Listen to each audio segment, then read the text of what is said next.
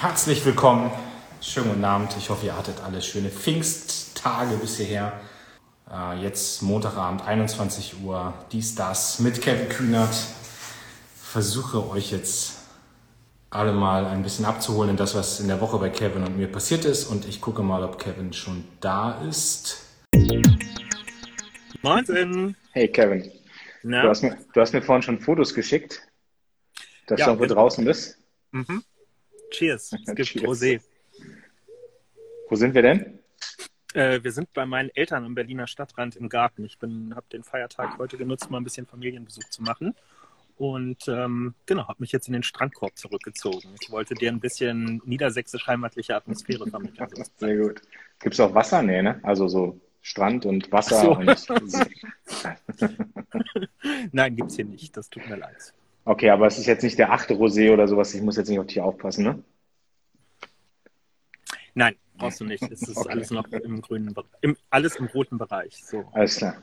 Ich habe hier gerade gesehen, die Jusos Spandau haben angefragt, ob sie, äh, nicht äh, Spandau, die Jusos Potsdam, ob sie reinkommen dürfen ins Insta Live. Da war ich nämlich heute in Potsdam. Sehr gut. Ja, die, die Jusos Potsdam, also jetzt, die können mal ein bisschen, ein bisschen die Handbremse anziehen. Die kriegen noch genug dieses Jahr. Die kriegen nämlich den Juso-Bundeskongress, äh, so wie es aussieht, Ende November bei sich äh, zu Hause in die City. Ähm, den werden wir da ausrichten. Insofern haben die schon den Big Shot gemacht für dieses Jahr. Wann ist der Buko? Steht er schon fest? Äh, letztes Novemberwochenende. Du kriegst noch eine offizielle Einladung, mein Lieber. D darf ich dieses Jahr wieder kommen? Du hättest auch sonst kommen dürfen, falls ich dir das nochmal in Erinnerung bringen darf. Wir Ja, haben ja, dich nur gewarnt, dass die Tagesordnung sehr voll ist und es kurz werden könnte. Gut, das sind jetzt alles Sachen, die gehören hier nicht her, die besprechen wir anders. ähm, neben dem Rosé, was ist dein Highlight der Woche gewesen? Ähm, wir wollen ja ein bisschen zurückblicken, was los war. Was ist bei dir Spannendes passiert, Kevin? Du, ehrlicherweise, das Highlight der Woche sind jetzt mal irgendwie so zwei halbwegs freie Tage ähm, gewesen. Zwar viel mit Lesen, aber ähm, ansonsten ohne irgendwie Termindruck und mit ein bisschen Freizeitbeschäftigung. Ich bin heute im Museum gewesen. Ähm, Sachen, zu denen man sonst irgendwie so gar nicht kommt. Und ähm, das hat schon auch mal ganz gut getan, muss ich sagen. So. Du warst aber in Potsdam, also insofern haben wir beide einen guten Tag gehabt. Genau, ich war mit dem Rennrad heute Morgen ein bisschen draußen und bin einmal von Charlottenburg zur, äh, zur Kliniker Brücke. Da kurze Pause und dann wieder zurück. Das hat äh, auch sehr Spaß gemacht. Ja. Wetter war ja ideal heute. Instagram auch zu verfolgen. Richtig, das stimmt. Nee, und ansonsten ähm, ähm, habe ich auch eine Woche hinter mir. Ich habe echt, wir haben ja gesagt, wir haben am Anfang so ein bisschen über Highlights reden. Mhm. Äh, meine Woche war sehr highlightfrei, äh, wenn ich das so äh, Revue passieren lasse. Ich glaube, also es war alles okay, aber ich habe irgendwie massiv am Konjunkturpaket gearbeitet. Äh, gestern irgendwie noch zwei Videokonferenzen, vorgestern noch mit den Ministerpräsidenten. Und deswegen hätte ich sogar Rennradfahren genannt als Highlight, weil es auch echt gut tat, mal jetzt das zu machen. Oder was mir noch einfiel, war natürlich äh, äh, Dienstagabend. Wir hatten Auftakt äh, mit den Bundestagskollegen, äh, Vorbereitung Bundestagswahl, fraktionsoffener Abend. Ich saß vorne, habe referiert, äh, habe auf meinem iPad dann ein Fußballspiel nebenbei laufen gelassen, also nicht verraten, aber ich habe nebenbei dann Bayern Dortmund geguckt und war natürlich auch super. Ja, großes Highlight die Woche gewesen. Ja, das war in der Tat ziemlich gut. Also Meisterschaft, glaube ich, ist jetzt so langsam gegessen, könnte man sagen. Naja, die ganzen Dortmund-Fans, die ich kenne, haben am Anfang der Saison alle laut verkündet, dass sie Meister werden und ich warten wir mal ab. Noch ist das Rennen offen, solange es mathematisch möglich ist. Wollen, Ja. wollen wir den Dortmundern das auch noch gönnen. Ähm, ja, ansonsten ähm, glaube ich, wird ja das Spannende jetzt irgendwie alles Konjunkturpaket die nächsten Tage. Ich bin äh, recht, ähm, recht optimistisch auch. Wir gehen da ganz gut vorbereitet rein. Äh, heute habe ich auch bei Twitter gesehen, du hast dich ja so ein bisschen in den Battle eingemischt. Ich muss sagen, ich ärgere mich immer, wenn jetzt, äh, wenn jetzt irgendwie gesagt wird, die SPD muss das machen und dann ist sie wieder wählbar oder darf das nicht tun. Äh, ich glaube, es ist sehr deutlich geworden, dass wir da mit einer sehr klaren Position reingehen, dass wir Unterstützung für Familien wollen, dass wir Unterstützung für Kommunen wollen, dass wir der Automobilindustrie, wie jedem anderen Wirtschaftszweig auch, äh, dass wir denen helfen wollen, aber dass wir auch ganz klar gesagt haben, wir als SPD wollen jetzt auf Zukunftstechnologien setzen. Ähm, also es soll kein staatliches Geld für die Förderung von Verbrennern geben. Ich bin gespannt, wie morgen die Verhandlungen werden. Ähm, aber die SPD ist da klar aufgestellt und trotzdem, ich muss einmal das hier sagen, weil mich immer nervt, ihr müsst das machen und dann seid ihr wieder gut. Und das ist echt, so funktioniert Politik auch nicht. Da setzen sich morgen Leute an den Tisch, da wird verhandelt, da wird geguckt, wie kann man das insgesamt machen. Äh, und ich weiß nicht, wie du siehst, ich bin zumindest der Meinung, wir gehen da ganz gut vorbereitet rein, haben klare Positionen, die sind auch richtig. Und ich fühle zumindest äh, eine große Geschlossenheit auf Seiten der SPD. Das hätte ich bei den anderen gerne auch gesehen. Dann wüsste ja. ich wenigstens, wo wir die stehen. Ja, also ich glaube, es ist wirklich notwendig, das einfach nochmal klar zu sagen. Ähm, wir haben nie die Position vertreten, dass so eine Autoabwrackprämie, wie auch immer man das nennt, jetzt nochmal so aufgelegt werden soll, wie wir das vor zehn Jahren ähm, gemacht haben. Mich sehr geärgert. Es gab ja vor einer Woche, ähm, gab es auf, auf, beim Spiegel einen Artikel, wo so mhm. in der Überschrift so der Eindruck entstehen konnte, es gäbe eine Einigung da drauf. Und wenn man den Artikel dann gelesen hat, dann stand halt drin, die Umweltministerin, der Finanzminister bei der SPD kämpfen irgendwie erbittert dagegen, dass sowas kommt. Und ich kenne, na, ich will nicht sagen niemanden, aber so gut wie niemanden bei uns in der Partei, der das wirklich in den letzten Tagen gefordert hätte. Also das ist nicht die Position, mit der wir morgen in diese Verhandlungen äh, reingehen. Und ich vernehme auch bei der Union ja echt viele Leute, die sagen, come on, es ist irgendwie 2020 und irgendwie Verbrennungsautos vom Hof weg zu verkaufen, ist nicht das Smarteste, was uns jetzt einfallen kann in so einer Situation. Ähm, und vielleicht nimmt man das auch einfach dann mal so hin und sieht auch, dass sich Debatten auch in Parteien ein bisschen verändern. Und ich glaube, bei uns, das ist ja kein Geheimnis, wird der Schwerpunkt sehr auf einem auf einem digitalen und ökologischen Umbau auch der Wirtschaft ähm, liegen. Also wir wollen Prozesse gerne beschleunigen, die wir eh ähm, auch in den Schlüsselindustrien in Deutschland in den nächsten Jahren haben wollten. Da kann man nachdenken über Abschreibungsmöglichkeiten, irgendwie bei Maschinenparks oder ähnlichem, was angeschafft wird, damit sowas schneller ähm, vonstatten geht. Genauso aber auch mehr Geld nochmal für die Deutsche Bahn. Haben wir ja letztes Jahr schon was draufgepackt. Also all das sind Sachen, da wollen wir gerne Geld reinsteuern und äh, hatten wir letzte Woche schon drüber geredet, halt gerade für, für Familien mit Kindern Geld, was sofort in den Konsum ähm, reingehen kann, auch für die Familien ausdrücklich ähm, die Leistung vom Staat beziehen, dass das nicht angerechnet wird. Und ich glaube, da können erstmal nicht so viele was gegen haben. Nee, und es gibt natürlich irgendwie so tausend kleine Baustellen auch noch, ähm, die, die da auch alle angegangen werden müssen. Also ich, was Konjunkturhilfen für Künstler, auch sowas wie Jugendherbergen, Sozialunternehmen, äh, Schausteller, also auch ein ganz wichtiges Thema. Ähm, ja, wir haben diese Woche einen Branchendialog gehabt, auch mit Schaustellern, die auch alle, ja klar, ich meine, die sind seit Oktober, November, da machen die dann irgendwie ihre ganzen Kirmes und Jahrmärkte und so, da ist irgendwann die Saison vorbei. Und seitdem haben die keine Einnahmen mehr. Und da muss man schon sehr genau hingucken. Aber klar, Schwerpunkt Kommunen, Familien. Ich fand ganz spannend, dass beim Thema Kommunen die Union sich wahnsinnig fetzt. Äh, also Laschet sagt jetzt auch, muss was passieren. Söder aus so einer falschen Eitelkeit sagt, machen wir nicht mit. Und ähm, da bin ich schon gespannt. Bei Familien übrigens äh, genau das Gleiche. Ne? Also Söder sagt kein Cent und äh, Laschet sagt 600 Euro. Bin gespannt. Wahrscheinlich sitzen wir da morgen wieder geschlossen am Tisch und es gibt 50 unterschiedliche Meinungen auf der Unionsseite. Aber gut, mal gucken, was da rauskommt. Ja, vielleicht irgendwie bei den, bei den Kommunen und den, den sogenannten Altschulden, da merke ich immer wieder durch Nachfragen, dass das nicht allen so, so klar ist, worum es da eigentlich geht. Es geht nicht darum, jegliche Schulden, die irgendwie Städte und Gemeinden in Deutschland gemacht haben, jetzt sofort äh, wegzubeschließen oder durch die Bundesregierung übernehmen zu lassen. Es geht vor allem um eines, nämlich die Zinslast, die jedes Jahr anfällt, hinwegzunehmen. Viele Kommunen sind deshalb nicht handlungsfähig, können nicht investieren, können keine politischen Schwerpunkte setzen, weil allein das Geld, was sie jedes Jahr für die Tilgung der äh, Kredite aus der Vergangenheit ausgeben, so groß ist, dass alle frei verfügbaren Mittel ähm, letztlich dadurch schon gebunden sind. Und das wollen wir ihnen wegnehmen, weil der Staat sich günstiger verschulden kann ähm, und ähm, diese Schulden letztlich bei sich parken kann. So, das ist einzig und allein der Gedanke, weil es ja immer wieder Polemiken auch aus der CSU gibt. Jetzt soll hier Kommunen geholfen werden, die, wie es dann so heißt, über ihre Verhältnisse gelebt haben oder so, was häufig auch nicht stimmt, wenn du im, im Ruhrgebiet dir Städte wie Gelsenkirchen anguckst, mit mehr als 20 Prozent Haushalten, die irgendwie staatliche Leistungen beziehen. Das sind einfach, jeder, der in der Kommunalpolitik ist, weiß, dass das sind krasse Mehrkosten für eine Kommune. Die Klar. fressen dir den kommunalen Haushalt einfach auf und das ist nicht selbst verschuldet oder so. Du wirst gerade gefragt, welchen Wein du trinkst. Das ist dieses Exemplar hier. Ah, das ist jetzt wieder spiegelverkehrt. Gott, darf man das überhaupt sagen? Das Ding heißt Sommerflirt, ganz peinlich, aber es ist sehr lecker. Unter oder, unter oder über 5 Euro? Äh, mit Sicherheit über 5 Euro vermute ich. Es ist nicht meine. Also. Sonst fährst du runter, oder? Na gut. Nö, nicht zwingend, aber äh, da achte ich dann nicht so drauf. Aber ja, ein lieblicher Rosé. Spätestens jetzt habe ich wahrscheinlich alle Geschmäcker gekillt hier. Ihr dürft jetzt haten. Ich habe vorgestern äh, einen Riesling Spätlese getrunken, auch super süß, aber ich mag's. Also keine Ahnung. Ich auch. Ja. ja, wir müssen häufiger Wein trinken, siehst du mal. Hm.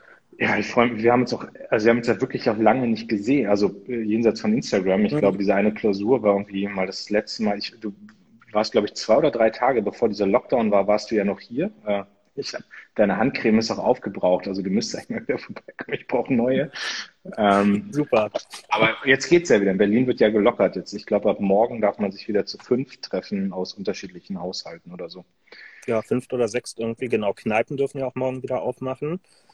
Äh, kleine Erinnerung an der Stelle für alle aus Berlin, kneipenretter.berlin, unsere äh, Rettungsinitiative äh, für Kneipen, ja, weil auch wenn die jetzt wieder aufmachen dürfen, das wird für die noch ganz lange brauchen bis zum Normalbetrieb. So. Und wir sehen uns aber äh, auf jeden Fall äh, nächste Woche Montag, glaube ich, weil wir dann äh, das erste Mal wieder Parteivorstandssitzung in, im Willy Brandt-Haus haben, wenn ich die Einladung richtig in Erinnerung habe. Ja, das stimmt, genau. Und ähm, haben wir uns auch entschieden, das als Präsenzsitzung zu machen, wobei es ja nur bis 50 ist. Insofern versuchen wir jetzt gerade noch, wie wir das dann genau mitmachen. Also Mitarbeiter wahrscheinlich irgendwie im Nebenraum oder sowas. Mal gucken. Aber kriegen wir schon irgendwie geregelt. Sehr gut. Haben wir eigentlich, äh, wenn du da jetzt so, äh, wenn du da jetzt so in Urlaubsstimmung bist, haben wir unser Spiel? Äh, natürlich, klar. Ich bin okay tipptopp vorbereitet auf jeden ah, Fall. Haben Sie, haben Sie es diesmal spiegelverkehrt hingekriegt oder haben Sie ja, wieder... auch das äh, gehen auf jeden Fall gehen auf jeden Fall Props raus. Ähm, ja. Wollen wir schon anfangen oder? Du können wir. Ich habe, wir haben, glaube ich, heute so krass politische Themen, dass wir dafür nachher uns ein bisschen mehr Zeit ja. nehmen sollten. Also ich habe schon echt das Bedürfnis, dass wir ein bisschen länger über USA reden. Wir haben letzte Woche zugesagt, wir wollen über Moria noch reden.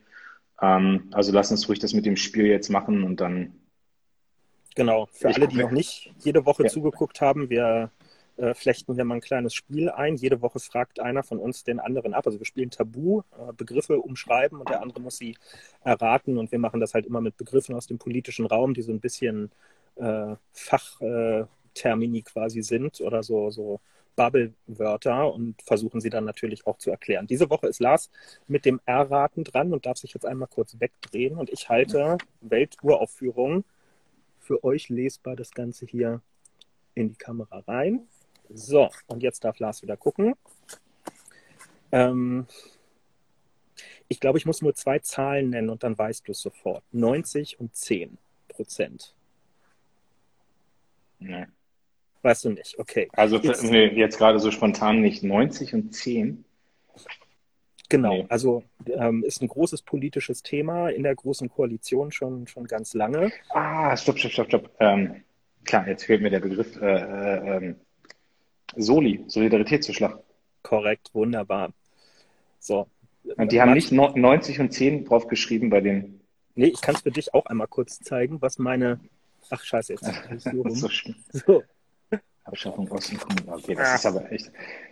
Ja, genau. Also boah, Soli ist, ich meine, eins der großen Konfliktthemen und da muss man vielleicht echt ein bisschen ausholen, weil das auch komplizierter ist in der Entstehungsgeschichte. Also der Soli ist irgendwann mal eingeführt worden unter Helmut Kohl, um den ähm, 91, um, um eine Sondersteuer zu haben, um beim Wiederaufbau und sozusagen ja. äh, zu helfen und die ostdeutschen Bundesländer zu unterstützen. Mittlerweile werden da Projekte in ganz Deutschland draus ähm, finanziert, aber es war immer klar, dass äh, der eigentlich nur für eine Zeit lang sein soll. Und ähm, wir haben in den Koalitionsverhandlungen, da war ich ja mit dabei und ich weiß noch, sehr hart gerungen. Eigentlich waren wir uns alle einig, dass der komplett abgeschafft werden soll.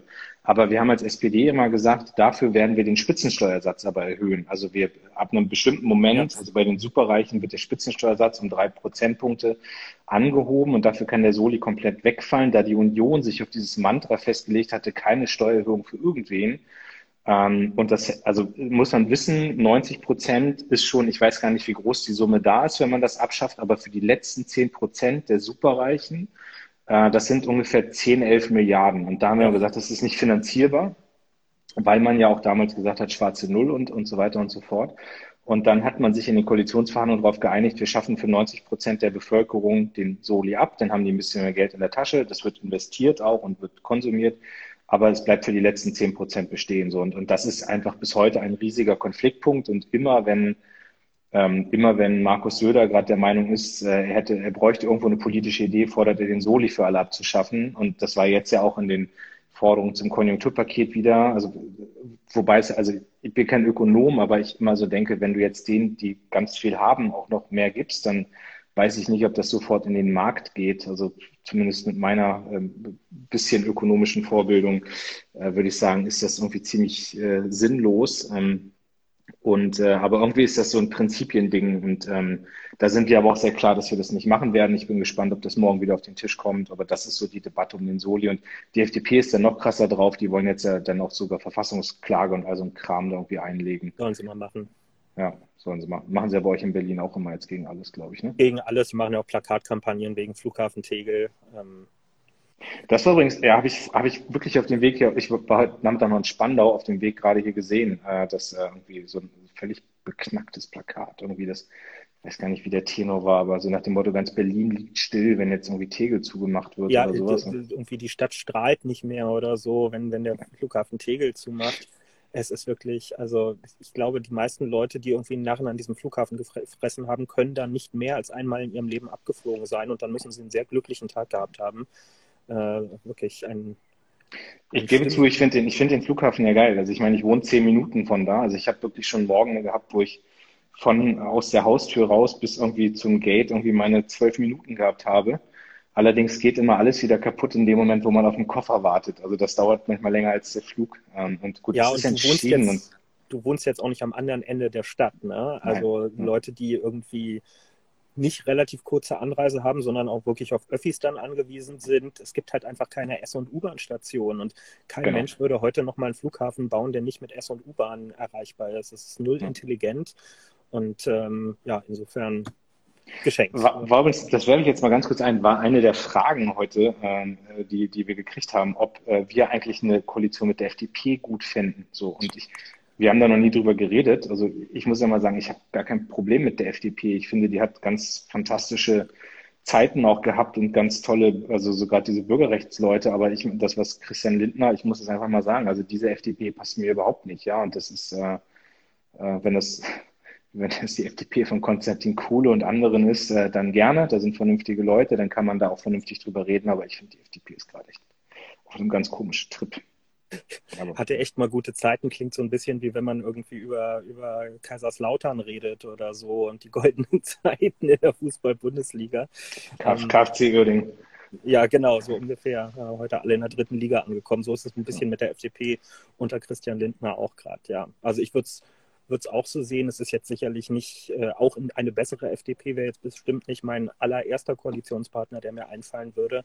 Aber klar, wir sehen es ja auch in Rheinland-Pfalz, wo ja die SPD auch in einer, in einer Ampelkoalition mit Grünen und FDP ist, was nach meiner Wahrnehmung im Wesentlichen ganz gut funktioniert und wo das jetzt die FDP auch nicht so einen Lindner-Auftritt hat, ähm, aber das scheinen leider im Moment nicht die dominierenden Leute in dieser Partei zu sein. Ich weiß leider überhaupt nicht, wer neben Christian Lindner da eigentlich dominierend ist. Und ich befürchte, das hat auch ein bisschen was mit den 5 Prozent, die sie oder 4, die sie jetzt gerade in den Umfragen haben, äh, zu tun, das eine und das andere. Naja, jetzt zerbrechen wir uns nicht den Kopf über andere Parteien.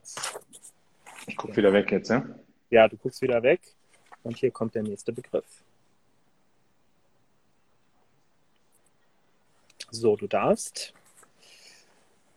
Ähm, wenn wir Dinge zu klären haben ähm, in, den, in den Gremien der SPD oder sonst irgendwo und es muss schnell gehen, wir können nicht zu einem Treffen zusammenkommen, dann greifen wir alle zu unseren Smartphones und wählen eine Nummer und einen Code und dann treffen wir uns zu einer. Also TK, WebEx, ja, anderer Begriff. Telefonkonferenz, Videokonferenz. Ja. Schalte. Wunderbar. Schalte war gemeint. Genau. Muss man, glaube ich, nicht, nicht wahnsinnig viel zu erklären. Also auch Leute, die noch nie sowas gemacht haben, wissen, glaube ich, zumindest, dass es das gibt. Was war das Peinlichste, was du mal an der Schalte erlebt hast? Ähm, es ist mal jemand aufs Klo gegangen äh, während Echt? einer Schalte. Ja, und das war schon, das war schon cringy glaube ich. Solche, solche Geschichten kenne ich immer nur, also vom Hören habe ich noch nie erlebt, aber. Sei froh. Ja, definitiv. Weil das Schöne an so einer Schalte ist ja, es sind so viele Leute drin, dass man dann nicht irgendwie genau weiß, wer es am Ende war und man kann äh, man, man, kann die Beklemmung ein bisschen unterdrücken, wenn man die Leute das nächste Mal sieht, aber es gibt sehr unterschiedlich ausgeprägte äh, geprägte technische Kompetenz bei der Durchführung von Schalten aller Art, können wir, glaube ich, so festhalten. Das stimmt. Und bei Videoschalten ist es dann manchmal noch geiler. Also ich meine, die, die, die Kompetenz im Mikrofon abzuschalten bei einer Videokonferenz ist, äh, ja, also mittlerweile dachte ich, es können jetzt mal alle so nach zweieinhalb, drei Monaten Corona, aber auch das habe ich jetzt, äh, jetzt jüngst am Wochenende wieder festgestellt, können nicht alle. Und schön ist dann, wenn du diesen Modus eingeschaltet hast, ähm, dass äh, dann immer der groß angezeigt wird, von dem die Töne kommen. Äh, das stimmt. Dann, dann ist es leider. Schon, schon so manch Lustiges erlebt, aber dann weiß man immer, dann weiß man immer, wer es ist. Genau. Aber nehmt, äh, ein Leben aus Schalten, das muss man gerade schon sagen. Ja. ja. kennst du dieses eine Video, was ein bisschen viral gegangen ist? Ich weiß nicht, ob es gefaked ist oder echt, aber ähm, so, eine, so eine Arbeitsschalte, die da irgendjemand hatte und dann hat sich einer bei sich zu Hause in so eine Art Hängematte gelegt und ein, ein Foto von sich vor die Kamera gestellt, wo er einfach die ganze Zeit bewegungslos in so einer Denkerpose vor der Kamera war und dann ist aber leider der Bilderrahmen umgekippt und man hat ihn im Hintergrund gesehen, wie er da in diesem Sessel rumfläzt. Ähm, also, nee, das habe ich nicht. Ich, also, was ich neulich mal gesehen habe, ich weiß gar nicht, wer das war, irgend so ein Innenminister oder sowas. Ich weiß gar nicht, ob das Großbritannien war oder sowas. Der, nee, ich glaube, das war der, der rumänische oder bulgarische. Ja, der, der irgendwie der ein Interview gab und dann kippte das Handy und dann saß er halt mit, mit Boxershorts oder saß irgendwie nur in Unterhose da auf dem Sofa. Und was witzig war, äh, äh Glashäufer Umlauf und Sido haben neulich irgendwie sich in so Konferenzen reinge, reingehackt und dann haben sie immer, wie lange es dauert, bis man erkennt, dass die beiden verkleidet, das äh, sehr lustig kann man, kann, man, kann man nachgucken. Sehr so, gut. So, machen wir den dritten noch. Ja. Hier kommt für euch der Begriff. 3, 2, 1 und Lars darf wieder gucken. Also ich weiß nicht, wie es dir geht. Für mich ein Highlight des politischen Jahreskalenders. Ähm, Spargel, Spargelfahrt. Dödüm, so erster Fehler. Einen Versuch hast du nur noch. Ähm, und zwar äh, im Süden der Republik äh, im ersten Quartal des Jahres. Ähm, alle Parteien gleichzeitig. Ähm, und sie haben alle Leute eingeladen, um große Reden zu halten. Das äh. findet an einem Vormittag statt. Also meinst du jetzt die Zeit? Also Gillamos ist wahrscheinlich das, worum es jetzt geht, ne? Oder? Nee. Gillamos ist später. Also politischer Aschermittwoch dann. Das ja. ist jetzt aber auch der letzte Versuch, den ich noch zugelassen hätte. Ja. Schon mal da gewesen? Ja. In Bayern? Also, in Vilshofen? Also, nee, in Vilshofen war ich noch nie, in der okay. Tat. Ähm, ich war, ich war, ich meine, jetzt bin ich dreimal als Generalsekretär, also drei Jahre und die ersten beiden Male war ich immer in Bavü und jetzt war ich zum ersten Mal in Bayern im Kommunalwahlkampf und war bei äh, in Fürth. In Fürth war ich, genau. Und das war, also ich, es ist, ähm, ich weiß nicht, wie es dir geht, aber ich muss nicht. Ähm, ich du wirst hier gerade Zeit... in den Kommentaren korrigiert. Warst du wirklich in Fürth oder warst du in Zirndorf? In Zirndorf, also genau, aber der, der, der, der, äh, das ist ja der Wahlkreis äh, mit, mit Fürth, also genau insofern. Ja, sorry. Ich war in Zirndorf. Das war total witzig, weil ich kam in eine Halle rein, das war schon mein erster Joke. Ich kam in eine Halle rein, wo alle Plakate hingen von denen, die vor mir mal da waren. Also Frank-Walter Steinmeier, Martin Schulz, Andrea Nahles, Hubertus Heil und also, na gut, da habe ich ein paar Witze gemacht, wie die früher alle ausgesehen haben, beziehungsweise wie gut sie mal aussahen und wie sie jetzt aussehen und so. Das war, aber da du einen Lacher auf Kollegen, das funktioniert immer. Ähm, dann noch ein bisschen gegen Söder funktioniert auch, aber es ist nicht so mein Format ursprünglich, dachte ich mal. Und ich merke dann aber, wenn ich mir Zeit nehme für so eine Rede, wenn ich dann, dann habe ich auch Bock. Also dann macht es auch Spaß. Also das ist schon, ja.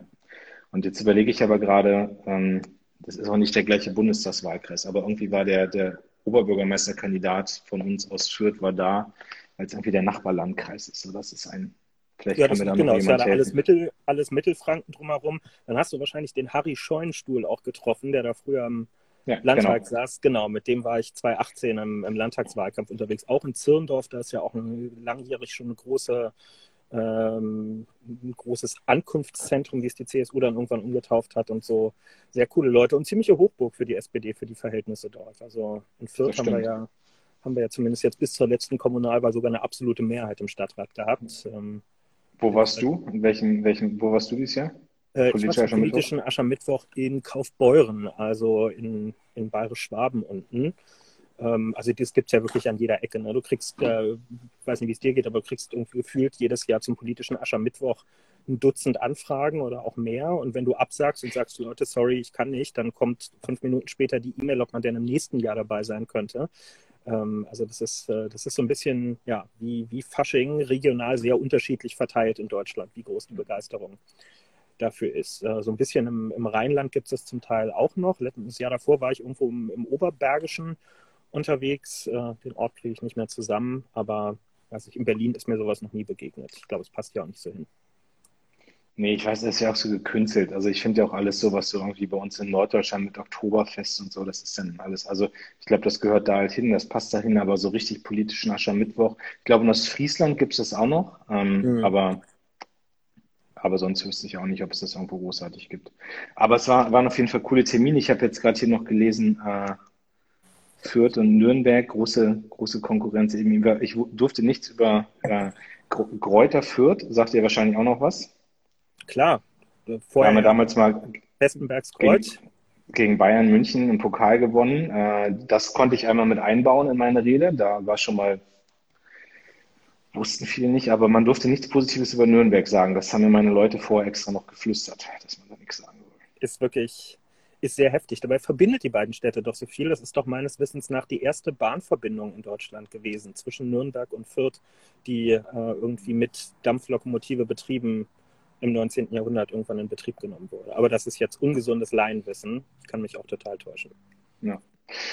Ähm, Kevin, wir haben irgendwie ein, zwei ernste Themen, über die wir reden ja. wollen. Jetzt bei aller, bei aller Lustigkeit und bei all dem, was irgendwie jetzt äh, gerade auch mit den Begriffen war. Ja. Aber ich, wir schreiben ja vorher immer ähm, und, und gucken, über welche Sachen wir reden. Wir haben über Fußball geredet und wir haben irgendwie auch über andere Themen geredet, die nicht so strittig sind. Ich kenne zu dem Thema, über das wir jetzt reden, so deine Meinung auch gar nicht. Also außer, dass ich mir irgendwie denken kann, wie du zu diesen ganzen Dingen stehst, die gerade in den USA passieren und das, was da in, ähm, ähm, mit, äh, mit Floyd George irgendwie passiert ist und den ganzen Unruhen, die da sind, wie Trump die Debatte anheizt. Äh, aber wir wollen ein paar Minuten drüber reden. Und das war auch in der Tat das häufigste, was jetzt in den Fragen kam. Also warum sich da niemand in Deutschland zu äußert, äh, wie wir das mit Rassismus sehen, wie wir das mit Rassismus in Deutschland sehen, was wir zu Trump sagen. Und äh, das ist schon ein Thema, was mich ziemlich äh, aufwühlt, muss ich sagen. Ich habe auch zweimal in den USA gelebt. Ich habe das mitgekriegt, auch dass es da diesen, diesen strukturellen Rassismus gibt. Hm. Wenn ich das erzähle, übrigens, das ist mir ganz wichtig, ich würde nie so tun, als ob wir viel, viel besser sind, weil ich glaube, es gibt in Deutschland auch nach wie vor ein Problem mit Rassismus. Das hat man, das hat man auch in Hanau gesehen und bei all dem, was ja unmittelbar vor Corona war. Also dieses Thema ist eins, was, was uns in Deutschland auch massiv beschäftigen muss, finde ich, und wo wir uns mit auseinandersetzen müssen. Aber ich finde halt schon, dass es in den USA noch mal krasser ist so und das ist ähm, und ich habe, seitdem wir verabredet haben, dass wir da heute Abend ein bisschen drüber reden, noch mal intensiver nachgedacht und ich ähm, ich äh, vor allem wurmt mich eigentlich, dass die einen Präsidenten haben, der diese Diskussion anheizt und der, der nicht in der Lage ist, irgendwie ein Stück weit auch nur zu versöhnen. Ja, also man muss das alles aufklären, da muss auch strafrechtlich alles verfolgt werden. Aber ich, ich habe mich daran erinnert und ich habe mir das extra nochmal angeguckt, als es damals in äh, dieses Massaker gegen, gegen eine, eine, schwarze Community auch in der Kirche gab. In, ähm, ah, wie ist der Orden noch, fällt mir jetzt gerade nicht ein, aber da sind acht oder neun Menschen um, umgebracht worden und dann ist Obama dahin. Da gab es diese ganz krasse Szene, wie er in der Kirche noch äh, Amazing Grace anstimmt, Grace, wo er dann, wo er mitsingt und so. Und ich, und ich einfach so dachte, was für ein krasser Typ, dass er es schafft, die richtige Sprache zu finden, die Leute zu versöhnen, dafür zu sorgen, dass jetzt nicht irgendwie hier alle gegeneinander laufen. Und dann hast du jemanden wie Trump, der, der gerade einfach Öl ins Feuer gießt. Und das ist so das, was mich so wahnsinnig wurmt. Und dann denke ich immer, wie gestraft sind wir alle, dass dieser Typ jetzt, also ein Rassist im Weißen Haus sitzt, der, ähm, der, der ein, ein tolles Land, also ich bin wirklich großer Fan der USA, jetzt noch weiter spaltet und ich frage mich wirklich, wo das hingeht. Und äh, das ist so das, was mich gerade bewegt, jenseits der ganzen Dinge, die natürlich da vor Ort passieren müssen, dass ich überhaupt nicht verstehe, dass diese vier Polizisten nicht nicht inhaftiert sind. Also die sind entlassen, das ist gut, aber das reicht nicht. Und Äh, ich habe mich auch ein bisschen damit beschäftigt, wie dieses ganze System da drüben ist, ja, dass Polizisten lokal angestellt werden, dass, äh, dass man dann auch Polizisten einfach nach kurzer Ausbildung äh, hat. Äh, sowas wie Beamte haben die da überhaupt nicht. Und ähm, naja, das wird dann halt auch deutlich, welche strukturellen Unterschiede es dann auch zur deutschen Polizei gibt in der Ausbildung und in dem, was da alles ist. Also das, das bewegt mich schon und ich erzähl du mal ein bisschen, wie du auf die ganze Situation blickst und dann nehmen wir gerne auch Fragen von den Leuten mit dazu, die jetzt hier mitdiskutieren und sollen sich alle einmischen.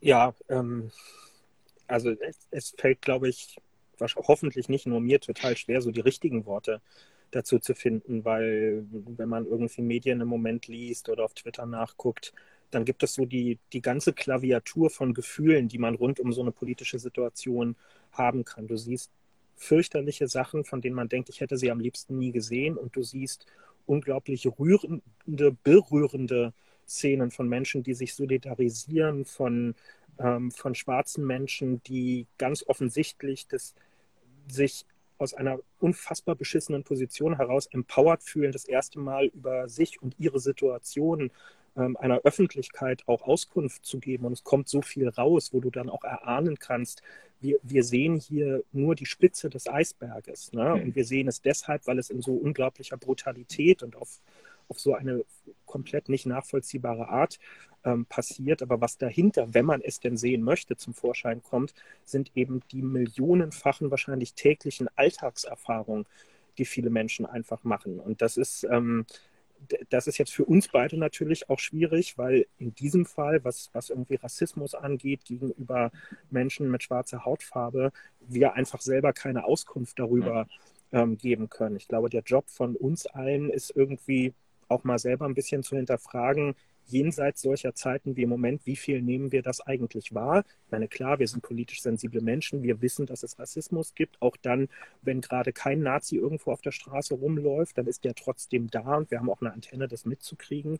Ähm, aber die, die vielen die Vielschichtigkeit von diesen Diskriminierungserfahrungen, die sich ja auch von Bezahlung über Ungerechtigkeiten im Bildungssystem, bei der Jobwahl, wo irgendwie Bewerbungen ausgesiebt werden, weil Leute ein bestimmtes Passfoto drin haben oder so, wie sich das sammelt und kulminiert über so ein ganzes, äh, ganzes Leben, das ist, das ist einfach heftig. Und das finde ich fast, ähm, also alles daran ist krass im Moment, aber das finde ich eigentlich fast am, am heftigsten, wie viele Beispiele von diesen Erfahrungen im Alltag im Moment sichtbar werden und wie sehr einzelne Leute, es ist ja nicht nur Trump, ihr Desinteresse an diesem ganzen Thema ähm, mhm. zum Ausdruck bringen. Ich erwarte ja nicht mal, dass der Typ sich irgendwie hinstellt oder sonst irgendjemand und die Schuld auf sich nimmt oder so. Das wäre wahrscheinlich wirklich zu viel erwartet. Aber auch hier in Deutschland jetzt diese kleingeistigen Twitter- ähm, Diskussion. Ja, dann schreibt irgendwie Trump, er will jetzt Antifa verbieten. Und dann kommen irgendwie Leute und sagen, na, da hat er doch recht, Antifa ist doch gewaltbereit. Und dann brennen Autos. So, und dann muss man irgendwie erst erklären, dass das Antifaschismus bedeutet. Und also das, ich will das gar nicht weiter ausführen, weil das ist so, das ist so vergebene Lebenszeit jetzt an der Stelle. Und denkt sich, Mann, Leute, guckt euch doch an, was da gerade los ist. Und wir führen hier irgendwelche haarspalterischen Kackdiskussionen über so einen Blödsinn. Ähm, auf welcher Wolke seid ihr eigentlich unterwegs? Ja, und das, also um es auf einen Satz zu bringen, das nervt mich eigentlich am meisten. Was müssen die Leute, die zwar nicht getroffen waren, jetzt persönlich, aber gemeint waren von, mhm. von solchen Typen wie diesen Polizisten, was müssen die eigentlich über unsere Diskussionskultur im Moment mhm. gerade denken und wie wir Prioritäten setzen? Ja, mich, mich hat das heute, also boah, ich, ich war zweimal kurz drin bei Twitter heute und war beide Male total genervt. Also ich meine, ich, klar, ich habe auch eine antifaschistische Haltung. Das ist, also gibt gar nichts anderes, ja. Also ich meine, also entweder ist man, hat man eine antifaschistische Haltung oder man steht auf der falschen Seite so. Aber ich sage dir auch ganz ehrlich, dieses irgendwie kurz, ich bin Antifa und dann irgendwie sich da irgendwie feiern lassen bei Twitter, das geht mir halt auch zu kurz. Ich will, dass wir über Rassismus reden und ich will, dass wir darüber reden, was hier in Hanau passiert ist. Ja? Und ich, also ich, ich will, dass wir uns mit solchen Dingen auseinandersetzen und da, da hilft auch dieses Twitter-Bekenntnis irgendwie nicht. Und ähm, trotzdem ist es richtig so, aber es hat dann auch wieder, ich habe es dann gesehen, Paul Ziemiak, der dann irgendwie drauf geht auf Saskia und so. Ich, das ist irgendwie so, und dann redet halt keiner mehr über das, was da gerade genau. ta Tausende von Leuten in den USA konkret erfahren. So. Und wenn man sich da ein bisschen mit auseinandersetzt, dass Menschen irgendwie, dass die keine Bildungschancen haben, dass, dass es Statistiken gibt, dass irgendwie Farbige immer angehalten werden, dass die immer kontrolliert werden, ne, dass irgendwie auch, ich meine, dieses, ich habe ganz ehrlich, ich habe dieses Video, wie er da auf ihm drauf sitzt, ich habe mir das noch nicht angucken können, weil ich sowas immer nicht, nicht kann. Ähm, aber ich habe die Beschreibung darüber gehört, dass da zig Leute rumstanden, dass die alle gebrüllt haben. Ja, ich habe benannt irgendwie andere Videos gesehen, wie da Leute aus ihren Autos rausgeholt werden. Also ja. krass, also krasse Polizeigewalt und ähm, und das ist das, was mich einfach so unfassbar wütend macht. Und ich will, dass wir darüber reden und nicht über die Frage, wer hier in Deutschland irgendwie Antifa ist und wer nicht, weil ich nochmal, man muss Antifa sein. Ich finde, das ist einfach eine politische Haltung, die man haben muss, aber ähm, lass uns nicht vom Thema ablenken. Und, ähm, und ich frage mich halt, ich frage mich halt, was kann man in den USA machen? Also das ist so, und, und auch da ist es ja so, wenn man ein bisschen unter die Oberfläche geht, dass gerade zigtausende Leute einfach friedlich demonstrieren. Ähm, ähm, aber es ist nochmal, ich komme auf Trump zurück. Ne? Ich, ich habe mich auch gefragt heute, welchen welche Person ich mit Trump verbinde, wo ich sage, da ist Diversität einfach mal, also hat Trump irgendwen mal, also Kanye West ist der einzige, der mir eingefallen ist und den halte ich ja nun auch für quartalsirre, so, aber es, das ist, es gibt keine Person, wo ich sage, da hat Trump irgendwen gefördert, da hat er irgendwo mal eine Person aufgebaut, das sind alles Weiße um ihn rum und, und da hat er, glaube ich, ganz viel kaputt gemacht, was Obama gemacht hat und er hat immer auch die Sprache also sagen, angeheizt, wenn man sich anguckt, wie er über AOC geredet hat, wie er über, über Harris geredet hat, die auch Präsidentschaftskandidatin äh, der Demokraten werden wollte. Es war immer ein latenter Rassismus mit dabei und ich glaube einfach, da ist ganz viel, da ist viel vorbereitet worden und, und, und die Resultate sieht man jetzt auch mit. Man kann Trump nicht dafür verantwortlich machen, aber man kann schon deutlich sagen, dass er nichts tut, um das gerade runterzukochen. Und, und jetzt kommt wieder so die deutsche Perspektive. Ähm, wenn ich dann bei Twitter irgendwie lese, dass alle sagen, ja, das ist krass, was dann in den USA los. Ja, aber denkt bitte auch immer dran, wir hatten vor ein paar Wochen halt auch Hanau und wir haben auch Probleme. Und ich glaube, wenn du irgendwie als Ausländer durch Berlin läufst oder wenn du irgendwo anders durch äh, die Städte rennst, dann kriegst du auch noch krass Alltagsrassismus ab und äh, da kann jeder was machen von uns. Ja. ich glaube, dieses, ähm, die aktuelle Phase zeigt doch einfach, wir dürfen uns keiner Illusion hingeben. Es gibt nicht ähm, das eine Ereignis, das uns von Rassismus befreien wird. Es ist weder der schwarze Präsident in den USA, der acht Jahre sehr beliebt war, ähm, der schafft es auch nicht, das aus den Köpfen rauszukriegen. Es ist auch nicht eine Bürgerrechtsbewegung, äh, die ein paar Jahre durchs Land fegt und dafür sorgt, dass man im Bus nicht mehr getrennt sitzen muss, sondern Rassismus wie jede Form von Menschenfeindlichkeit, und zwar völlig egal, ob in den USA, in Deutschland oder irgendwo auf der Welt, Welt, ist ganz tief strukturell in einer Gesellschaft drin. Deswegen war es mir so wichtig, diese Beispiele vorhin auch zu nennen. Ne? Dass diese Erfahrung kann man überall im Alltag sammeln. Bei der Bezahlung, äh, irgendwie des eigenen Jobs, wie mit auf Ämtern mit einem umgegangen wird, natürlich auch wie die Repräsentanten des Staates, Polizei und andere mit einem umgehen. Nicht jede einzelne Person, aber selbstverständlich gibt es das bei uns ähm, auch. Aus Berlin kann ich berichten, wir diskutieren seit Jahren darüber, dass wir eigentlich gerne mal eine sogenannte Einstellungsuntersuchung, also eine groß angelegte Studie in den Sicherheitsbehörden machen würden über die jetzt nicht politischen Grundeinstellungen im Sinne von CDU oder SPD, sondern über die Einstellung gegenüber der Gleichwertigkeit von Menschen und so weiter, um mal rauszufinden, ob denn die These stimmt, dass wir es dort mit einem größeren Phänomen von ähm, von, von ungleicher Behandlung von Menschen zu tun haben und darauf vielleicht auch in der Ausbildung von Polizeikräften und anderen reagieren müssen. Das hat, finde ich, überhaupt nichts mit einem Generalverdacht zu tun, sondern eine aufgeklärte Gesellschaft muss immer ein Interesse daran haben, ähm, auch diese, diese Fehler zu beseitigen. Ja, und wer, wer das irgendwie nicht glaubt oder das selber nicht erlebt hat, ich würde einfach nur empfehlen, Leuten in eurem Umfeld, ähm, die keine weiße Hautfarbe haben, einmal die Frage zu stellen, auch in Deutschland, wie oft sie anlasslos kontrolliert wurden im öffentlichen Raum, den Personalausweis vorzeigen mussten, in der Bahn irgendwie außer der Reihe nach einem Ticket gefragt wurde. Meine Erfahrung ist, mit einer Trefferwahrscheinlichkeit von 100 Prozent kriegt ihr eine Zahl zu hören, die ist um ein Vielfaches höher als das, was euch im Alltag ähm, begegnet. Und das alleine reicht, um danach mal eine halbe Stunde in sich zu gehen und zu überlegen, wo kommt das eigentlich her und womit hat es hm. zu tun. Und Jetzt kommt aber noch was, weil mein Problem ist dann wieder auch, wenn ich diese ganzen Videos sehe, wo jetzt Polizisten äh, natürlich irgendwie auch massiv also kritisiert werden. Ähm, ich komme selbst aus einer, habe ich mal hier schon erzählt, mein Vater ist Soldat, meine Schwester und ihr Mann sind Polizisten. Also ich komme eigentlich aus so einer klassischen äh, Familie, wo irgendwie ganz viele Leute auch in Sicherheitsapparaten arbeiten und das sind alles ich, gute Menschen. Ich kenne ganz viele ganz viele gute Menschen, die sich entschieden haben, diesem Staat einfach zu dienen und äh, für Recht und Ordnung zu sorgen. Und die schwarzen Schafe, die schwarzen Schafe sorgen dann dafür, dass auch hier in Deutschland ähm, und dieser schlechte Ruf da ist. Und ich bin, also ich, die deutsche Polizei, würde ich zumindest sagen, ist meine These, ist komplett anders ausgebildet als die amerikanische. Ich heute Nachmittag das nochmal ein bisschen nachgelesen. Da hast du irgendwie drei Monate eine Ausbildung, dann kannst du als Polizist rumrennen. Du bist äh, in der Bezahlung, hier sind das Beamte, da ist es komplett unterschiedlich. Da wirst du entlassen, wirst du wieder eingestellt, je nachdem, wie gerade die kommunale Finanzlage ist und so. Das gibt's ja bei uns alles Gott sei Dank nicht und du hast hier einen vernünftigen Beamtenapparat.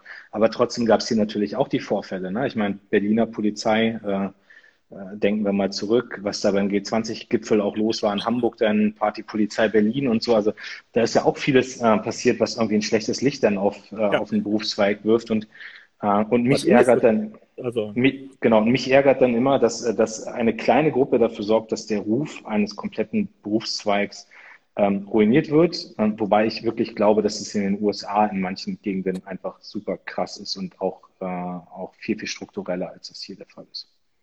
Ja, heute übrigens gerade oder gestern, ich weiß gar nicht, äh, müsste bei der Frankfurter Allgemein gewesen sein, äh, ein Artikel über mal wieder einen AfD-Politiker, der in einem Kommunalparlament in Berlin in Marzahn-Hellersdorf sitzt und äh, nach einem langjährigen Rechtsstreit jetzt äh, unehrenhaft aus dem Polizeidienst entlassen wurde wegen allem Möglichen, was man sich da so vorstellen kann. Ne? Also sieht man eben auch, es gibt diese Leute. Wichtig ist immer, dass es erkannt wird und auch gebannt wird. Und wenn ich dann halt in so einem Artikel lese, dass es acht Jahre gedauert hat, bis er letztinstanzlich äh, aus dem Dienst entlassen war, dann ohne den Vorgang näher zu kennen, ist es schon vielleicht ein Ticken zu lang, um, um da dann auch reinen Tisch zu machen in den eigenen Beinen. Aber gut. Genau, und ein Thema, das will ich auch noch ansprechen, weil das hier gerade ähm, ja, sowas wie All Cops are Bastards stimmt natürlich überhaupt nicht. Das ist genau der Quatsch, den ich meine. Sorry, wenn das jetzt hier gerade jemand reinschreibt, gerade gelesen und das halte ich halt völlig falsch. Ähm, aber es gab hier gerade zwei, drei Kommentare zu dem, was der DFB jetzt macht und da haben wir heute Nachmittag auch schon zu geschrieben. Also DFB, ich fand es großartig gestern, habe auch zum ersten Mal, glaube ich, was von Borussia Dortmund äh, getwittert. Ähm, ich weiß jetzt gar nicht, mehr wie der Spieler hieß, ähm, aber irgendwie ein klares Statement auch gegen den Rassismus in den USA und ähm, so, und jetzt hat der DFB-Kontrollausschuss ermittelt, prüft jetzt, ob die Spieler sich korrekt verhalten haben. So, ich, äh, das darf nicht sein. So, ich, ich verstehe natürlich, dass man sagt, wir wollen Politik aus dem Fußball raushalten, aber ich finde gerade jetzt ist es total wichtig, dass die Spieler eine Haltung zeigen können auch und dass sie die haben und das ist was, was ich vom DFB einfach erwarte, dass äh, dass man jetzt auch eher Spieler ermutigt, eine klare Haltung zu haben. Ich will daran erinnern, dass wir irgendwie ein paar Wochen vor Corona, das war ein Thema, über das wir beide geredet haben, als da dieser Spielerbruch war, nachdem die Hauptplakate gezeigt wurden. Da haben wir mal gesagt, der große Test für den Fußball kommt, ob sie auch bereit sind, äh, aktiv zu werden, wenn irgendwie Rassismus im Stadion ist und wenn andere Dinge sind. Und wenn jetzt vom DFB ein Zeichen kommt, dass man sagt, die Spieler dürfen sich in diese Art und Weise nicht politisch äußern, dann wäre das echt ein Armutszeugnis für den DFB. Also ich bin gespannt, wie da die nächsten Tage äh, laufen. Aber ich habe großen Respekt vor jedem Spieler,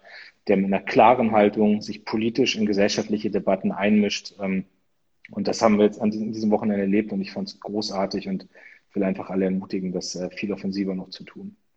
Ich habe das zum Anlass genommen, vorhin nochmal irgendwie in den Statuten und den Ethikcodes des DFB nachzulesen, was eigentlich. Was man so macht am Pfingstmontag halt. Naja, das ist ja, ich finde das schon relevant. Und äh, um auch mal zu gucken, auf welcher Grundlage entscheiden die eigentlich. Und das ist wie immer, wenn so ein Verband sehr alt ist, ist ja auch in der Partei so, dann gibt es irgendwann so viele Texte, dass ja häufig sich auch Sachen widersprechen. Und einerseits ist dann der Anspruch halt geäußert, ähm, die, die, das Spiel quasi soll frei von politischer Äußerung oder Betätigung sein. Andererseits gibt es dann natürlich auch so Ethikcodes und ähnliches, in denen seitenlang aufgelistet ist, für was man alles meint zu stehen und was man alles fördern will und Antidiskriminierung und so weiter. Und ich glaube, ähm, die werden, wenn das jetzt irgendwie über die Bühne ist mit den aktuellen Fällen, ähm, werden die einfach mal überlegen müssen, was meint man eigentlich, wenn man sagt, man will die Politik aus dem aus dem Fußball raushalten. Also ich bin total dabei, wenn man sagt, irgendwie Parteipolitik hat da nichts zu suchen. Ja, ich will nicht, dass da, selbst wenn sie mit einer SPD-Fahne rumlaufen würden, will ich nicht, dass Spieler damit über den Platz laufen. Das gehört ja nicht hin.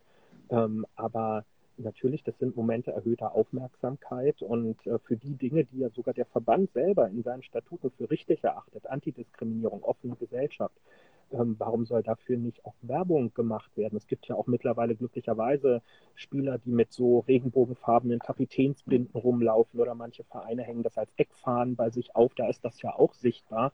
Warum soll das jetzt bei einer zweifelsfrei korrekten Botschaft, die auch mit den DFB-Standards voll im Einklang steht, warum soll es da nicht gehen? Also ich glaube, da wird man mal ein bisschen ausmisten müssen ähm, in diesen Kriterien, die da auch aufgestellt sind.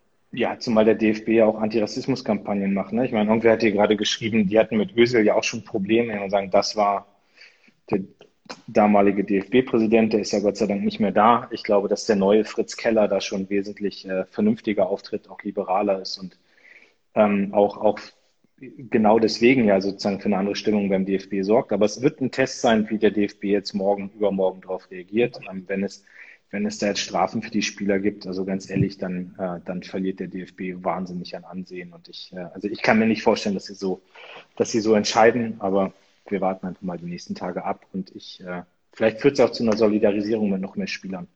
Absolut. Ich finde das übrigens genau richtig, dass die Spieler, obwohl das ja auch vorher schon diskutiert wurde, oh, was wird dann wohl passieren, dass die das einfach gemacht haben, weil also das, worüber wir eben in puncto USA oder generell in der Gesellschaft diskutiert haben, was denn die Konsequenz daraus? Wenn jemand in einem System lebt, wo er immer wieder Unterdrückung und Vergleichbares erfährt, dann wird er nicht darauf warten können, dass ihm freundlicherweise die Mehrheitsgesellschaft irgendwann erlaubt, seinen Protest mal auf die Straße tragen zu dürfen in einem genehmen Rahmen. Also wird er sich Orte suchen, wo er möglichst viel Aufmerksamkeit hat und auf sein Thema hinweisen. Und das haben die Spieler jetzt gemacht und haben damit, finde ich, äh, bewiesen, dass sie doch ein bisschen von dem haben, was ihnen häufig abgesprochen wird, nämlich einen Blick für mehr als äh, das, was am Ende des Monats auf dem berühmt-berüchtigten Gehaltsschätzen stattfindet.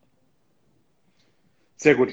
Vielleicht kommen wir nächste Woche auf das Thema zurück. Ich äh, befürchte, dass das ganze Thema Rassismus in den USA, auch diese ganzen aktuellen Ausschreitungen, dass, es, äh, dass das noch nicht vorbei ist und dass uns das die nächsten Tage auch noch mit begleiten wird. Und ich bin bin gespannt. Ich, ich weiß nicht, ich wünsche übrigens, dass Obama sich einfach mal äußert die nächsten Stunden. Mal gucken, ob das irgendwie. Irgendjemand schrieb zwischendurch, er hat wohl gerade einen, einen Thread äh, getwittert vor ein paar Minuten, also müssen wir gleich mal nachgucken.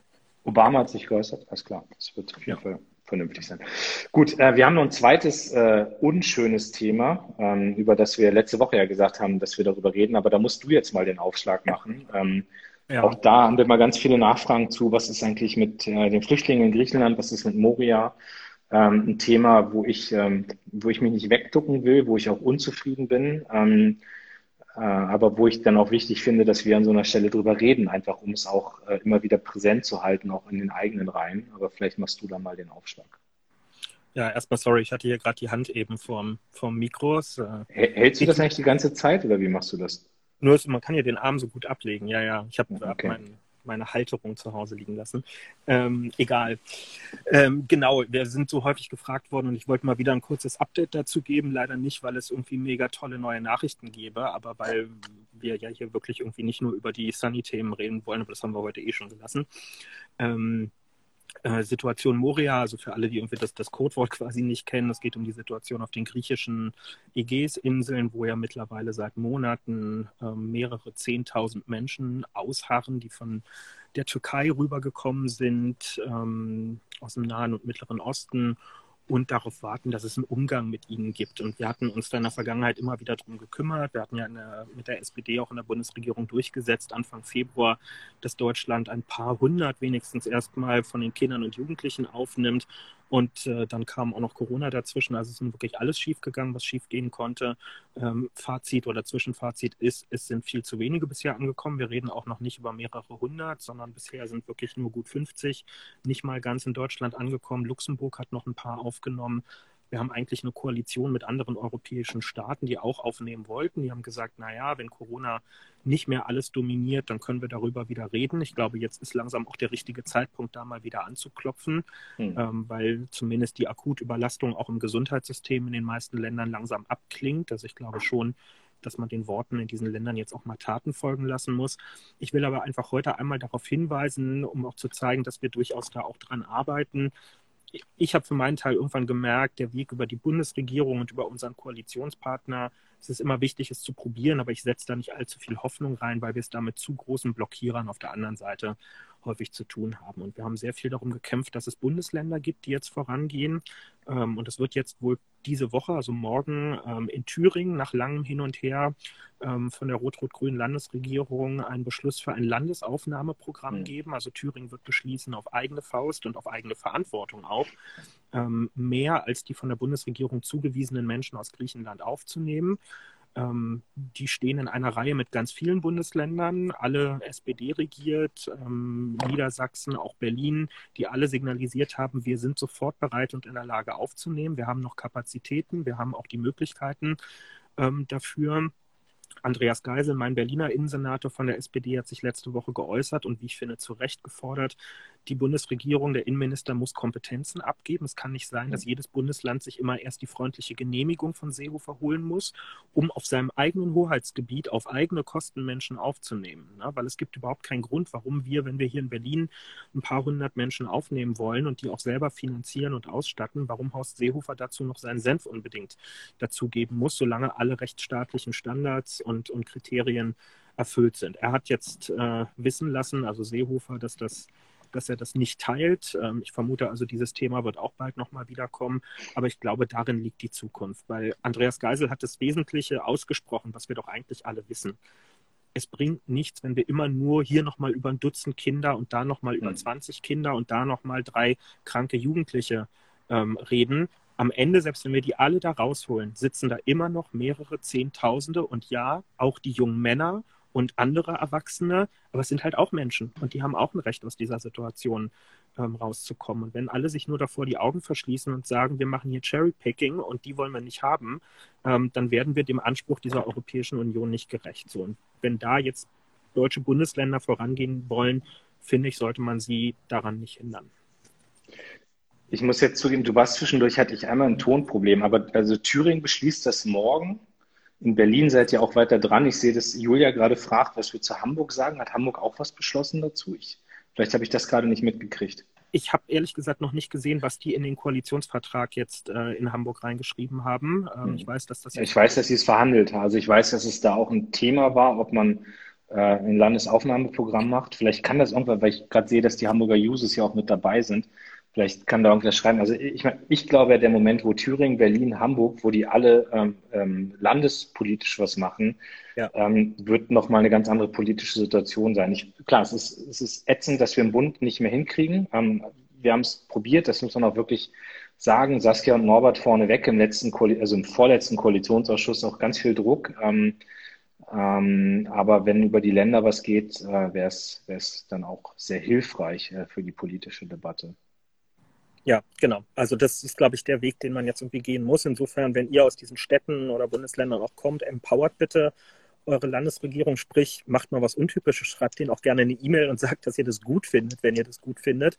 Das passiert sowieso viel zu selten in der Politik, ähm, weil das, das ist, glaube ich, der richtige Weg. Und Seehofer hat ja angekündigt, seine politische Karriere auch nach der nächsten Bundestagswahl beenden zu wollen. Wir wissen nicht, mit welcher Regierung wir es zu tun haben, aber auf jeden Fall nicht mehr mit einem Innenminister Seehofer ich war kurz geneigt zu sagen, schlimmer wird es nicht, aber da würde ich mich nicht drauf festlegen wollen. Ich glaube, es geht leider doch immer noch schlimmer.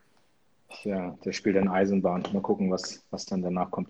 Ich, äh, wir haben noch ein paar Minuten. Eine Frage, die ganz häufig heute kam: Rezo-Video, das neue, hast du schon gesehen? Ich konnte es mir noch nicht angucken. Ich, ich habe es mir auch noch nicht angeguckt. Äh, ich kann nur wiedergeben, was ich in meiner Twitter-Bubble quasi erlebt habe. Äh, insbesondere Journalisten aus dem Boulevardbereich, hm, wer könnte gemeint sein, äh, die sich darüber echauffieren, dass irgendwie die Zerstörung äh, der Presse jetzt äh, ansteht und dann Leute, die ihn darauf hingewiesen habe, er, haben, er solle vielleicht das Video sich erstmal angucken, um zu sehen, ob das nicht eigentlich quasi eine verkappte Liebeserklärung an Qualitätspresse auch sei.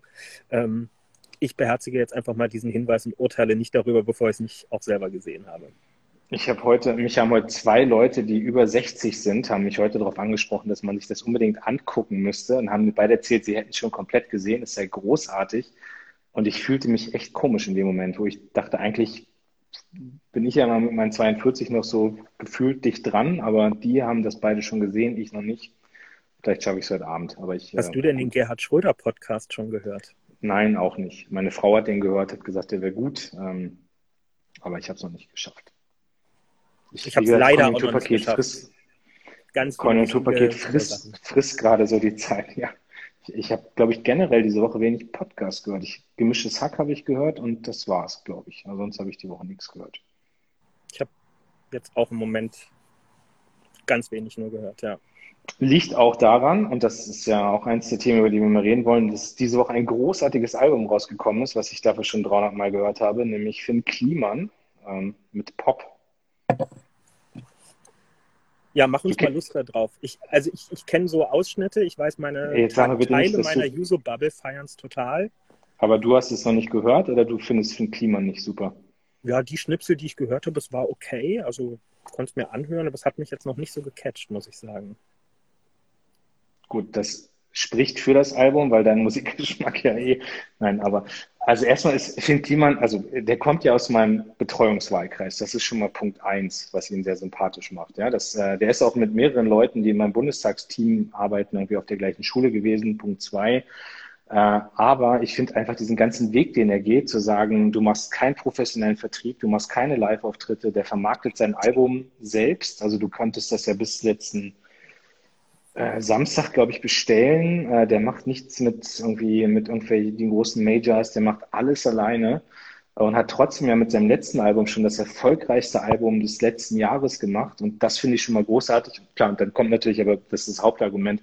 Ich finde die Texte großartig. Also es gibt einen Song, den musst du dir anhören, der heißt äh, Warten äh, wo er, wo er beschreibt, wie das ist, wenn man irgendwie so eine krasse Leidenschaft für ein Thema hat, äh, wenn man irgendwie den ganzen Tag irgendwie an dieses Thema denkt, wenn man Workaholic ist und immer irgendwie nur Sachen machen will, was vielleicht alles liegen bleibt im Leben und so. Also auch echt ein großer, sinnlicher Text. Ähm, und, ähm, und dann, ich, also der hat ja bei uns so einen Bauernhof in der Nähe, den hat er umgebaut zum Klimansland, wo er gefühlt irgendwie alles macht und auch diese Heimwerker-Videos. Also der, der Typ ist einfach an sich krass. Der ist der ist super lustig, der ist aber auch, äh, auch, auch sehr intelligent, ist irgendwie kreativ. Und also ich würde schon sagen, dass Kliman mittlerweile echt zu den, zu den Top-Künstlern in Deutschland gehört. Und ähm, ich habe es immer noch nicht geschafft, mal persönlich da zu sein. Ich werde irgendwann mal einen Wahlkreistermin machen. Wir haben uns auf jeden Fall verabredet und nach Corona schaffen wir das bestimmt mal. Ich schicke dir nachher so ein paar Songs rüber, wo ich sage, die musst du hören und dann wirst du ihn lieben das ist immer gut in der Politik, wenn man gerne mal Leute treffen möchte, dann sagt man immer, wir machen da mal, wir machen mal einen Wahlkreistermin da draus. Die örtliche Kultur, die örtlichen Kulturschaffenden auch mal treffen und mit denen auch mal ins Gespräch kommen über ihre Nöte und Ängste. Ja, das ist wichtig. Man muss ja da sein für die Menschen in seinem Wahlkreis. Oder in seinem Betreuungswahlkreis an dieser Stelle. So.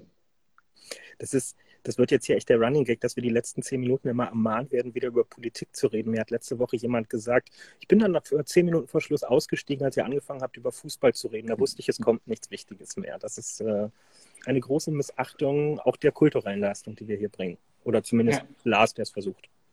Genau. Ich, das müsst ihr auch aushalten, dass wir noch 50 Minuten Politik jetzt noch fünf Minuten über, also dass ich versuche, Kevin nochmal was über Musik beizubringen. Genau. Was, was, was hast du denn gehört? Du hast noch eine Minute Zeit. Was, war, was stand bei dir? Ach, ich, ich habe vorher überlegt, irgendwie und hätte es heute komisch gefunden, irgendwas anderes zu empfehlen. Ich würde mir einfach wünschen äh, und stelle es danach auch gleich nochmal in die Story rein, dass heute einfach nochmal alle Aretha Franklin mit äh, R-A-S-P-E-C-T, Respect, sich anhören und im Positiven wie im Negativen vielleicht mal überlegen, was in den, keine Ahnung, 50, 60 Jahren, seitdem sie das Lied aufgenommen hat, was seitdem gut und was nicht so gut gelaufen ist und was man irgendwie selber dafür tun kann, dass die Message dieses Songs ein bisschen mehr mit Leben gefüllt wird. Das, das hatte ich mir vorhin eigentlich noch überlegt. Ich war vor ein paar Jahren war ich in den USA im Kongress und habe da John Lewis getroffen. Ich weiß nicht, ob dir der Name was sagt. Ähm, John Lewis, Bürgerrechtler äh, aus den USA, der hat damals diese Märsche in Selma mit über diese Brücke, weißt du, da gibt es diese ganz bekannten mhm. Bilder von die hat der mit organisiert und ist jetzt irgendwie seit 87 Abgeordneter, ist auch schon uralt und so. Und, und wenn du bei dem sitzt und wenn der dir erzählt, was der alles an Rassismus durchgemacht hat und bis heute erfährt und was das für den bedeutet hat, und der hat das mit Tränen in den Augen erzählt, als Obama, als Obama als Präsident gewählt wurde, ne? Da merkst du einfach, wie krass wichtig dieser Kampf gegen Rassismus ist und dass das alles noch lange nicht vorbei ist, wo man herkommt und so. Ja. Und ich meine, da passt so ein Song dann auch einfach äh, auch rein. Und also wer Bock hat, John Lewis einfach mal nachgucken, großartiger Typ. Googelt das mal, gibt auch Filme über den und so. Also das ist echt, äh, ist so eine lebende Legende im amerikanischen Kongress. Gut, dann sagen wir Danke für heute. Wir hören uns nächste Woche Montag. Ganz genau. Und dann wird es sicherlich wieder spannende Themen geben. Kevin, viel Spaß noch beim, beim restlichen Rosé und bei dir ist ein bisschen dunkel geworden in den letzten Minuten. Ich habe mir hier so ein, so ein Lämpchen mitgebracht, aber ja, ich muss jetzt nach Hause langsam. Alles klar. Mach's gut. Lars, mach's gut. Ihr macht's auch gut. Bis dann. Ciao. Ciao.